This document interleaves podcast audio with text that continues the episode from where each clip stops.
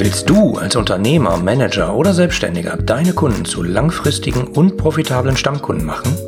Dann bist du hier im Blickwinkel Kunde Podcast genau richtig. Mein Name ist Oliver Teitschak und ich freue mich, dass du hier bist, um Tipps und Denkanstöße für den Erfolg deines Unternehmens mitzunehmen. Hallo, schön, dass du wieder dabei bist. Ähm, heute wieder eine Ausgabe der Reihe Auf einen Kaffee mit. Und heute treffe ich mich mit einem alten Freund, äh, der zu einer wirklich sehr, sehr, sehr seltenen Spezies gehört, nämlich der Spezies des Chief Client Officers. Auf einen Kaffee mit Dr. Daniel Bert. Hallo Daniel. Hallo Oliver, grüß dich. Freut mich, dass du total äh, direkt zugesagt hast, äh, als ich hier mit dieser äh, neuen Idee um die Ecke kam und habe gesagt, im Blickwinkel Kunde Podcast, äh, ich würde gerne mal Interviews machen, bist du dabei? Und äh, du hast relativ schnell Ja gesagt, was mich sehr gefreut hat. ähm, für die Leute, die dich nicht kennen, äh, sozusagen nicht das Vergnügen haben, kannst du ein bisschen was zu dir sagen? Wer bist du? Wo kommst du her? Vielleicht nicht in frühester Kindheit, aber mal so grob, damit man dich einschätzen kann. Und warum bist du CCO? Klar, gerne. Also ich bin gelernter Bankkaufmann, habe viele Jahre tatsächlich bei der Deutschen Bank gearbeitet, nach der Ausbildung berufsbegleitend studiert, dort in verschiedenen Funktionen tätig gewesen, eigentlich alles mal gemacht, also Vertrieb äh, über alle Produkte und Kundengruppen hinweg.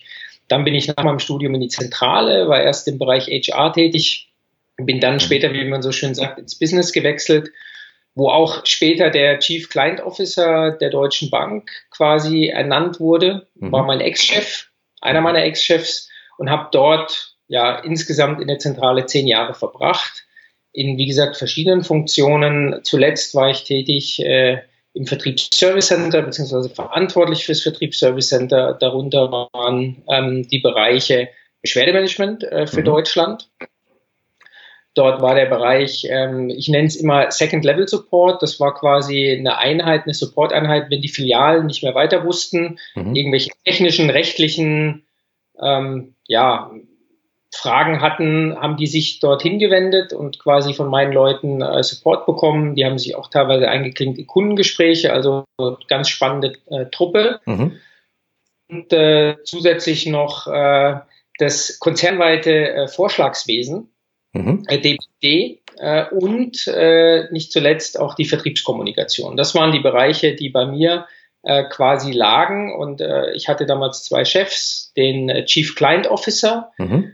und äh, den Chief Administrative Officer, äh, mhm. CFO. Äh, beide gibt's heute nicht mehr leider äh, in der Form, waren äh, erstaunliche Personen, ähm, aber da sieht man mal wieder, dass auch in großen Organisationen Rollen häufig noch an Personen hängen. Und äh, ich will jetzt nicht sagen, dass das vielleicht ein Grund ist, warum die Bank äh, äh, unklar aufgestellt ist, auch im Privatkundenbereich, aber es ist sicherlich nicht gut, äh, keinen Chief Client Officer mehr zu haben.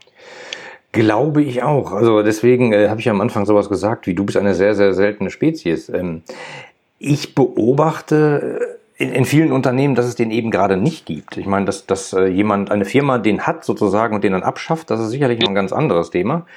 Ähm, aber ähm, ich, ich habe hier mal die, die Definition des Chief Client Officer oder Chief Customer Officers äh, bei Wikipedia rausgesucht. Ich lese sie mal kurz vor. Ist, äh, der, der CCO ist diejenige Person im Management, meist Vorstand, die sich hauptsächlich um Kundenangelegenheiten kümmert und hierfür verantwortlich zeichnet. Die sind in der Regel alle Tätigkeiten rund um den Vertrieb, von der Kundenstrategieentwicklung und Ausrichtung, der Top-Kundenbetreuung, der Repräsentationsaufgaben, Vertriebssteuerung und Controlling, Kundenbeschwerden, äh, Steuerung der Rückgewinnung etc. Also eigentlich alles rund um den Kunden. Und äh, das, das Besondere finde ich, dass das einer ist, der den Hut für den Kunden aufhat. Normalerweise ähm, wandert der Kunde ja im Lauf seines Kundenlebenslaufs so durch diverse Abteilungen, hat man so den Eindruck. Dann hat er mal Kontakt zum Marketing, hat er mal Kontakt zum Vertrieb, dann gibt es irgendwie Kundenservice-Probleme. Das sind immer alles verschiedene Zuständigkeiten. Ähm, und nach meiner Definition ist der, der Chief Customer Officer eben genau der, der da nochmal drüber sitzt und aufpasst, dass der Kunde ein anständiges Erlebnis hat. Genau. Also muss vielleicht dazu sagen, also ergänzend zu, äh, zu meiner Vorstellung, ich bin ja seit fünf Jahren tatsächlich jetzt in der Startup-Welt mhm. oder als fünf Jahre sogar und ähm, das fand ich bemerkenswert, dass ich quasi mithelfen durfte, ein Unternehmen von Stunde Null mit aufzubauen. Das mhm. ist quasi die Raisin GmbH, äh, die hinter weltsparen.de unter anderem steht, mhm. also ein Zinsportal beziehungsweise mittlerweile eigentlich eine Investmentplattform ähm, für Privat- und Geschäftskunden. Und von Anfang an war meine Aufgabe, die Kundenorientierung in der Organisation zu verankern. Mhm. Und wie du gesagt hast, also ein Chief Client Officer hat verschiedenste Rollen, so also ist es auch bei uns. Also ich bin natürlich nicht nur der Feel-Good Manager, also der dafür verantwortlich ist, dass es Kunden gut geht. Das mhm. ist eine Rollen. Ich habe natürlich auch als Mitglied des, äh, des Management-Teams eine geschäftliche Verantwortung und äh, natürlich, wir sind auch nicht karitativ unterwegs, muss ich mit darauf achten, dass wir äh, Geschäft machen, auch mit den Kunden. Das heißt, es ist manchmal auch ähm, ein Spagat mhm. und widerstreitende Interessen, auch gerade mit Abteilungen wie Marketing mhm. und Vertrieb beispielsweise, die äh, natürlich jetzt nicht immer die gleichen Interessen haben wie ich oder, oder, oder meine Abteilung. Aber Verrückt. am Ende ist es, glaube ich, entscheidend, dass wir, das, dass wir ein gemeinsames Ziel haben. Und das mhm. Ziel heißt natürlich geschäftlichen Erfolg mit möglichst äh, vielen loyalen Kunden. Also das würde jeder unterschreiben. Der Weg dahin ist nicht immer eindeutig und auch nicht immer sozusagen äh, im Gleichschritt. Mhm. Aber muss man sich eben manchmal auch aneinander reiben und das gehört genauso dazu. Und am Ende, wenn sich alle respektieren, und äh, ich meine, ich habe ja BWL studiert, das heißt, ich weiß ja schon äh, seit Studienzeiten, äh, dass es natürlich äh, in arbeitsteiligen Organisationen verschiedene Funktionen gibt, auch mit, mit widerstreitenden Interessen. Mhm. Jetzt erlebe ich es in der Praxis, aber es ist alles sehr freundschaftlich. Es ist natürlich nicht vergleichbar mit Konzernen, mhm. was Politics äh, und so ähnliches äh, angeht. Das heißt, alles, was sozusagen im weiteren Sinne mit dem Kunden oder vor allem mit Bestandskunden zu tun hat, liegt tatsächlich in meinem Verantwortungsbereich. Und das ist äh, schön, weil den kann ich quasi eigenständig auch äh, tatsächlich weiterentwickeln. Du sagtest gerade ein Wort, Bestandskunden. Ähm, aber auch darüber hinaus, oder? Also eigentlich gehören Interessenten auch noch zu dir, zu deiner Verantwortung?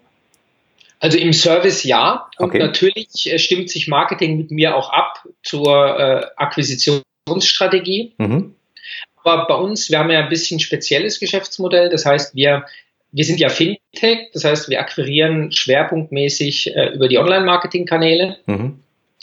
Das heißt, äh, da ist Marketing schon hauptverantwortlich. Da haben mhm. die auch äh, sicherlich das meiste Know-how. Aber die Strategie ist natürlich abgestimmt mit mir. Gut. Und, und ich meine, dein besonderer Vorteil war, äh, du kommst aus einer Konzernwelt und dann ging es los auf der grünen Wiese. Du bist ja auch von Stunde Null sozusagen mit eingestiegen, oder? Ähm, bei der Racing?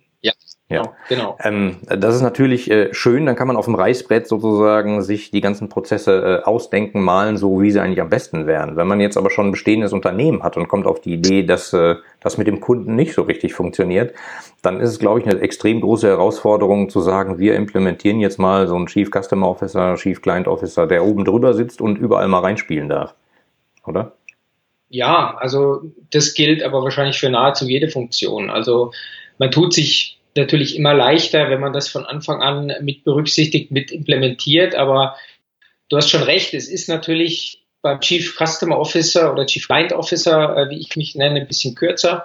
Mhm. Dann tatsächlich auch so, dass es natürlich wahrscheinlich die größte Schnittstellenfunktion in einem Unternehmen ist, weil alle haben ja irgendwie mit Kunden zu tun. Also bei mir, ja, ja, idealerweise, also in einer kundenorientierten Organisation. Und ähm, da bin ich natürlich auch für verantwortlich, die quasi nicht nur zu bauen, sondern auch äh, laufend zu erhalten. Wir wachsen relativ schnell. Mhm. Das heißt, da besteht natürlich auch eine gewisse Gefahr, dass, wenn man da nicht dran bleibt, dass sich Dinge dann womöglich in falsche Richtung entwickeln. Mhm. Letztendlich gehört dazu nicht nur der Servicebereich. Also ich verantworte quasi bei uns natürlich den Servicebereich ich verantworte aber das Thema Kundenstrategie, Kommunikation genauso, Prozesse natürlich, äh, die mhm. mit, im weiteren Sinne mit dem Kunden zu tun haben. Und was ganz spannend ist, aber auch die Betreuung aller unserer Banken. Weil das natürlich auch großen Impact hat, einerseits auf den Endkunden, mhm. aber wir die Bank natürlich auch selber als unsere Kunden betrachten. Das heißt, das sind im Prinzip, wenn man so will, B2B-Kunden mhm. auf der Plattform haben wir mittlerweile über 50 Stück. Okay. Und die wollen wir natürlich auch gut servicen und in einem starken Relationship an uns binden. Und das liegt auch in meinem Verantwortungsbereich. Das heißt, ich habe nur, nicht nur den Blick auf den Endkunden, der dann letztendlich bei uns abschließt, sondern auch auf die Plattformkunden, die, die ihre Produkte bei uns anbieten. Also ein bisschen äh, so angelehnt an den äh, Stakeholder Relationship Management Ansatz. Äh, kümmere dich um alle Stakeholder, die du des Unternehmens hast, aber bei euch sozusagen zweigeteilt Richtung äh, C-Kunden, also Endkunden und, und B2B-Kunden. Richtig, es ist deswegen so geschnitten worden, weil natürlich auch alles das, was die Banken machen auf unserer Plattform, unmittelbare Auswirkungen auf die Kunden hat. Das heißt, es ist natürlich auch mein Interesse, dass die Operations möglichst einheitlich und, und äh, elegant laufen, damit am Ende der Kunde ein Plattformerlebnis hat, egal ob er bei Bank A oder B anlegt. Und das ist natürlich eine riesen Herausforderung bei über 50 Banken aus 18 Ländern ja, mit Kernbanksystemen, Legacy-Systemen und natürlich auch äh, kulturellen Unterschieden, unterschiedlichen Prozessen und so weiter. Also das ist schon eine Herausforderung. Das kann ich mir vorstellen. Ähm, warum ich am Anfang gerade nochmal so drauf gekommen bin, dass es ein Unterschied ist, äh, auf der grünen Wiese anzufangen, in, in, also sozusagen zu starten und gleich den Kundengedanken mit reinzubringen, als wenn man äh, später in eine große gewachsene Organisation hingeht und sagt, jetzt implementieren wir mal die Rolle des Chief Customer Officer oder Chief Client Officers. Der kann ja prinzipiell in andere gewachsene Strukturen reingreifen.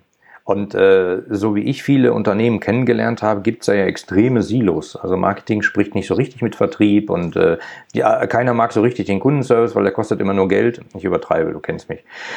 Der sitzt aber oben drüber und kann prinzipiell jedem mal auf die Finger hauen.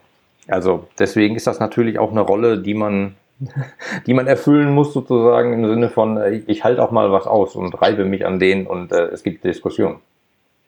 Genau, also es ist tatsächlich aber auch spannend zu sehen, äh, das hatte ich schon in der Bank erlebt, dass viele natürlich immer über den Kunden reden, aber wenn es darum geht, Verantwortung in Richtung Kunde zu übernehmen, mhm. dann sind sie schnell auf Bäumen, weil äh, da haben sie da haben sie auch viel Respekt oder gehörigen Respekt davor, weil das ist auch nicht einfach. Mhm. Aber letztendlich die Kundenorientierung in der Organisation wirklich durchzusetzen, aus der Sicht des Kunden Dinge zu betrachten, das ist nicht so einfach. Mhm. Das fällt vielen nicht intuitiv zu. Das heißt, da ist schon meines Erachtens wichtig, auch eine eigene Rolle zu implementieren. In der Bank war das schon teilweise frappierend, wenn wir da in größeren Projekten saßen und es ging beispielsweise um Kundenkommunikation und die Fachabteilung hat einen ersten Vorschlag gemacht und ich lese den Brief und sage, ja, den verstehen vielleicht alle, aber äh, hier im Raum, aber kein Kunde.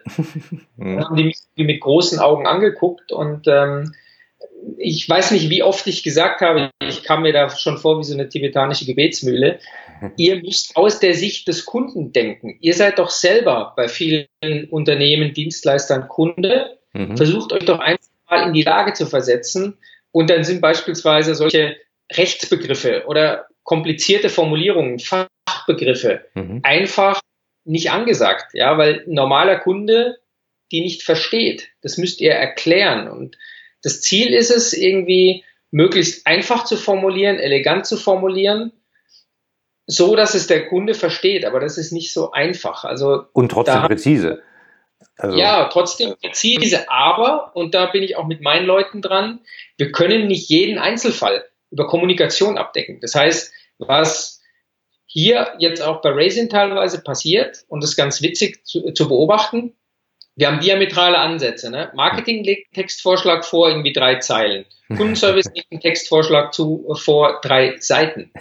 So, und äh, die, Wahrheit, die Wahrheit liegt irgendwo dazwischen. Der Kundenservice versucht, jeden Einzelfall abzudecken in der Kommunikation. Ja? Mhm. Teilweise auch vorauseilendem Gehorsam. Der, da könnten sich Kunden beschweren, wenn wir das und das und das nicht schreiben. Mhm. So, dann ist es natürlich meine Aufgabe, auch tatsächlich den Impact mit abzuschätzen. Oder ja, das Risiko, das womöglich entsteht, wenn man jetzt nicht sozusagen an der einen oder anderen Stelle zu stark ins Detail geht. Genau. Und da sehe ich mich auch als Vermittler zwischen den Abteilungen, mhm. Ähm, auch zwischen meinen eigenen Abteilungen und, und anderen Abteilungen.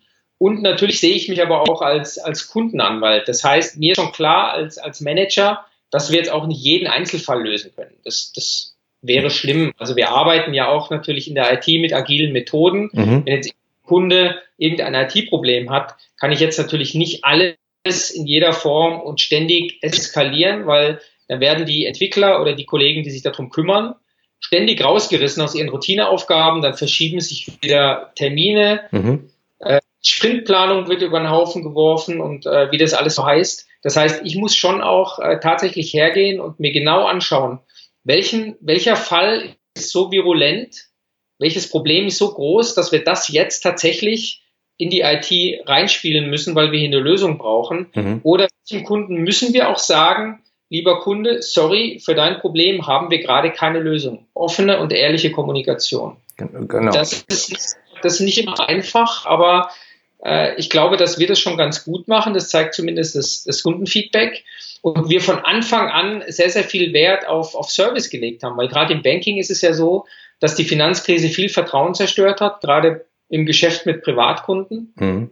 Starten wir als digitaler Anbieter ohne Filialen, ohne direkten Draht zum Kunden, sage ich mal, über Face-to-Face-Kommunikation. Die Kunden mhm. sind gerade die ältere Generation, die auch bei uns anlegt, schwerpunktmäßig, die sind es ja noch gewohnt, in Bankfilialen zu gehen, persönliche mhm.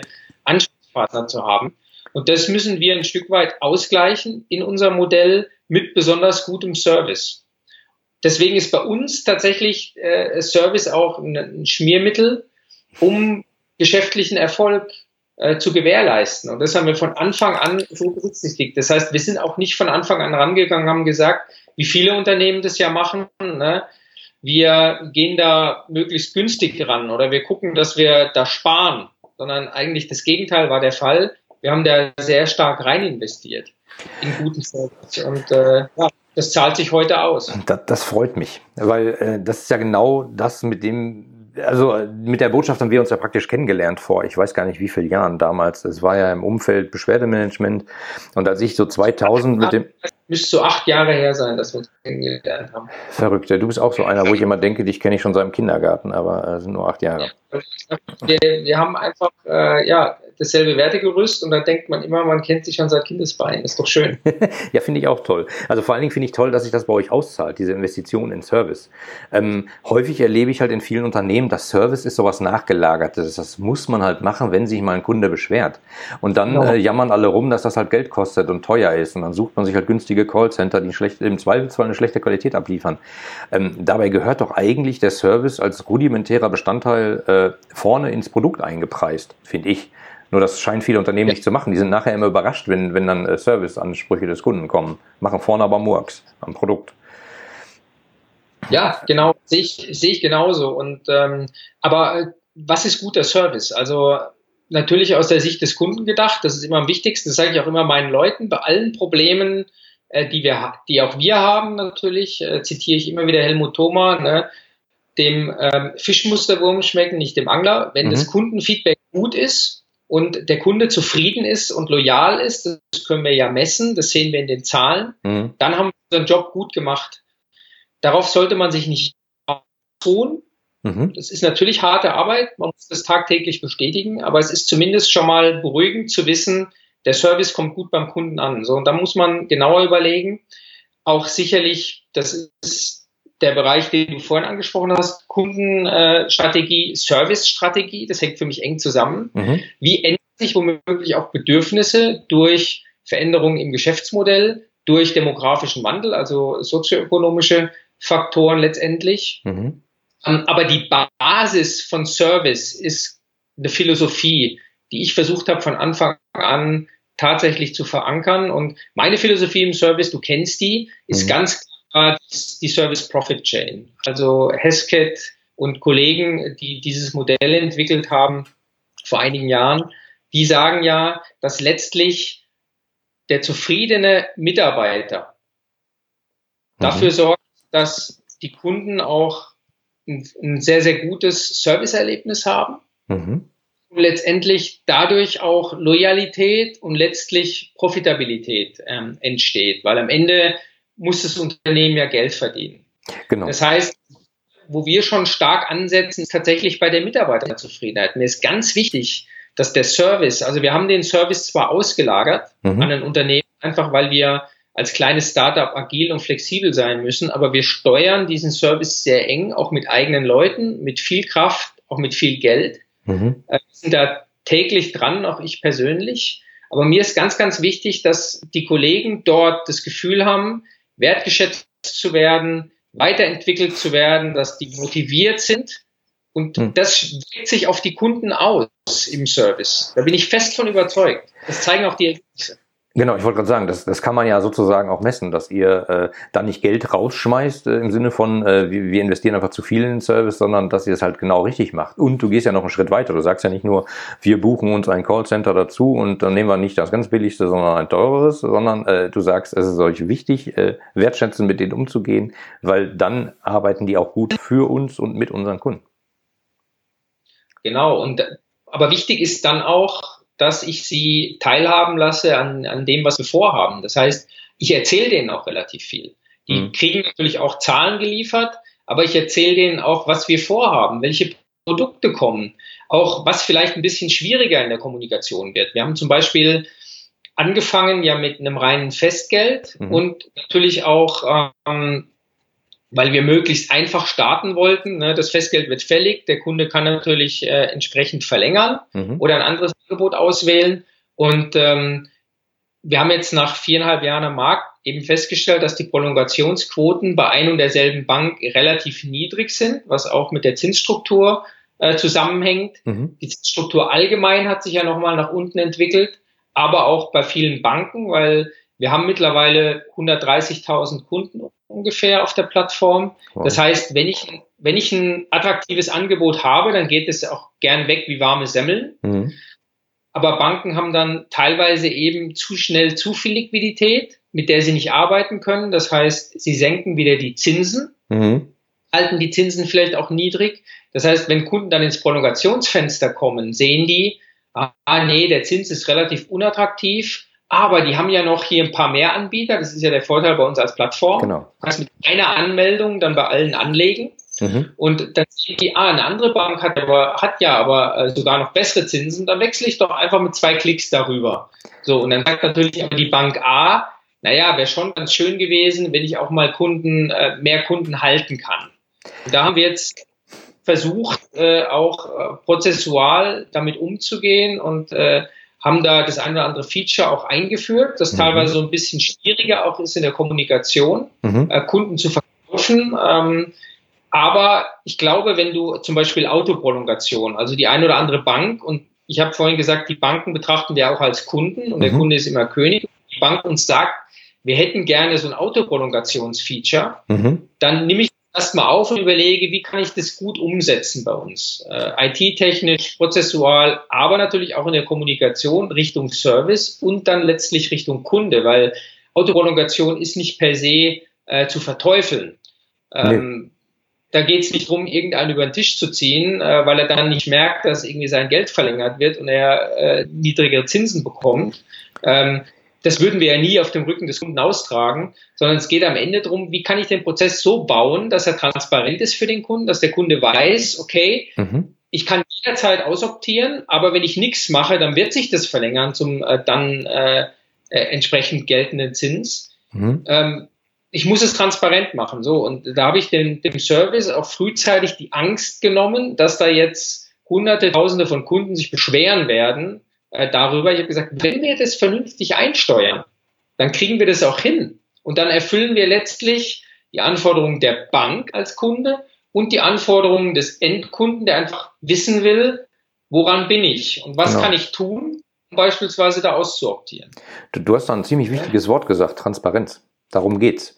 Also den Kunden über den Tisch zu ziehen und ihm irgendwas unterzuschieben, das ist irgendwie keine Option. Das hat weniger was mit Wertschätzung zu tun, noch mit Kundenservice. Und wenn das einmal auffällt, erzählt er das allen Freunden und kommt demnächst garantiert nicht mehr wieder. Aber wenn man halt Transparenz äh, damit umgeht und Prolongation bedeutet ja sozusagen das Geld, was nach einem Jahr oder nach der Laufzeit abläuft, äh, wieder anzulegen. Ähm, es kann ja durchaus auch sein, dass Leute einfach gerade so viel Geld haben, dass sie sagen, ich muss das auf diverse Banken verteilen und ich will damit eigentlich möglichst wenig Aufwand haben. Dann ist denen ja mit so einer automatischen Verlängerung Versicherung auch geholfen. Die wollen ja damit ja nichts zu tun haben. Und im Zweifelsfall äh, ist denen ihre eigene Zeit so viel wert, dass sie sagen, komm, wegen 100 Euro im Jahr äh, stör mich bitte nicht. Genau das äh, war auch der Effekt, dass einige Kunden sogar sagen, na, endlich habt ihr jetzt das Feature entwickelt. Und dann haben sich ein paar Kollegen im Service verwundert die Augen gerieben, hey, ist ja doch, funktioniert ja doch. Er sagt, ja, seht ihr, aber wir haben die Organisation auch vernünftig darauf vorbereitet. Ja, und das ist eben wichtig. Also äh, da schließt, beißt ja sozusagen die Katze in den Schwanz. Äh, wenn, wenn man in größeren Unternehmen einzelne Silos hat, die nicht richtig miteinander sprechen und der eine denkt sich gerade ein Produkt für den Kunden aus, aber der Kundenservice wird dann nachher total überrollt von äh, Beschwerden, das kann ja nicht funktionieren. Dann gibt's ja immer solche Wellenbewegungen, äh, Services überfordert äh, etc., dann gibt's ja schlechte Erreichbarkeit. Das ist ja alles Mist.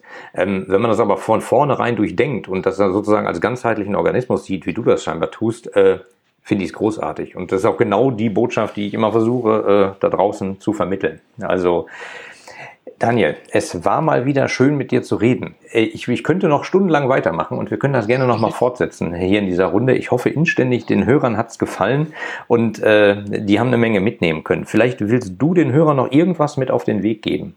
Dann wäre das jetzt die richtige Zeit. Ich hoffe auch, dass es natürlich allen gefallen hat. Ähm, und ähm, wichtig ist mir, alle die, die im Service zu tun haben oder mit Kunden zu tun haben, betrachtet die Kunden wirklich als Freunde und fragt sie, was sie gerne hätten und was sie sich wünschen und versucht dann über eine transparente Kommunikation maximal viel äh, davon umzusetzen. Dann habt ihr es wirklich geschafft, dass so eine Freundschaft auch vielleicht ein Leben lang hält, so wie bei Oliver und mir, und sich sozusagen am Ende äh, alle glücklich fühlen. Ein, ein wunderschönes Schlusswort. Ich danke dir sehr. Und äh, wünsche ja. euch allen noch einen schönen Tag und dir auch. Tschüss. Tschüss.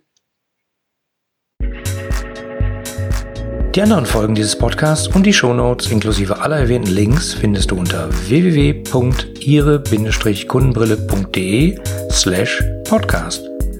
Damit du keine Folge mehr verpasst, kannst du auch dort direkt alle Folgen kostenlos abonnieren. Danke fürs Zuhören, empfehle mich weiter und bleib mir treu. So, jetzt aber abschalten, damit du dich direkt um deine zukünftigen Stammkunden kümmern kannst.